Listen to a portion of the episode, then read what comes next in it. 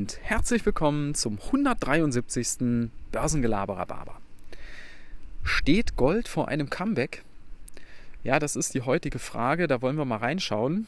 Ihr erinnert euch bestimmt an die Podcast-Episode im Sommer, die ich gemacht habe. Und darauf baut es so ein bisschen auf. Wer die noch nicht gehört hat, guckt da gerne mal rein. Ja, was ist der Anlass für heute? Gold hat tatsächlich in der letzten Woche den hartnäckigen Widerstand bei 1840 Dollar geknackt. Auslöser war wohl die US-Inflation. Dort wurde gemeldet, dass die im Oktober bei mittlerweile 6,2 Prozent liegt. Und das ist schon wirklich fett. Also wenn ihr euch überlegt, die Inflation ist jetzt ähm, von 2, 3 Prozent in wenigen Monaten auf über 6 Prozent angestiegen. Und das ist natürlich jetzt eine Entwicklung, die immer klarer wird, dass das nicht nur temporär ist, sondern dass das noch eine ganze Weile weitergehen wird. Man rechnet im November mit Inflationsraten in den USA von 6,5 Prozent. Vielleicht knacken wir da sogar schon die 7 Prozent. Gleichzeitig wird jetzt auch immer klarer, wie die Notenbanken äh, ihre Zinsentwicklung planen.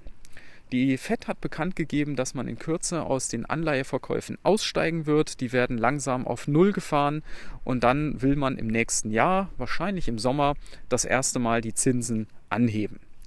Die EZB hat unterdessen bekannt gegeben, dass sie noch lange nicht darüber nachdenken, die Anleihekäufe zurückzufahren, geschweige denn irgendetwas an den Nullzinsen bzw. Negativzinsen zu machen.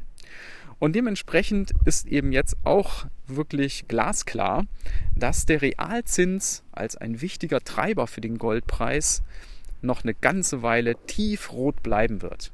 Weil überlegt euch mal, was bringt es mir denn, wenn ich vielleicht in, in einem Jahr oder in zwei Jahren wieder bei Zinsen von ein bis zwei Prozent bin, weil die werden ja jetzt nicht hergehen und sagen, ja, zack, wir erhöhen jetzt die Zinsen auf 5%, sondern das wird langsam angegangen.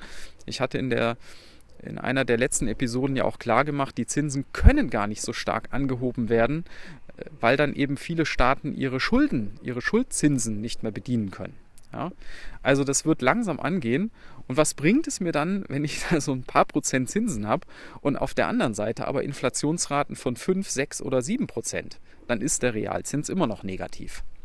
Und dementsprechend ist das alles wirklich positiv und bullisch für Gold. Und jetzt stellt sich eben noch die Frage, wie geht es weiter? Das nächste Kursziel ist definitiv die 1900 bis 1921 Dollar. Und wenn wir das geschafft haben, dann geht es sicherlich strack Richtung 2000 Dollar und das Allzeithoch. Mittlerweile kommen auch die ersten Analysten schon wieder aus den Ecken und kommen da noch mit ganz anderen Kurszielen. Ich habe zuletzt was von 2600 Dollar schon gelesen. Da müssen wir einfach mal abwarten. Klar ist aber, dass viele Minenwerte auf Basis dieser, dieser Goldpreise immer noch sehr, sehr günstig bewertet sind und auch gerade die großen Produzenten ja auch nennenswerte Dividenden ausschütten. Von daher könnte es ein glänzender Jahresausklang werden, und auch ein glänzendes 2022. In diesem Sinne wünsche ich euch auch einen glänzenden Tag und bis dann. Ciao.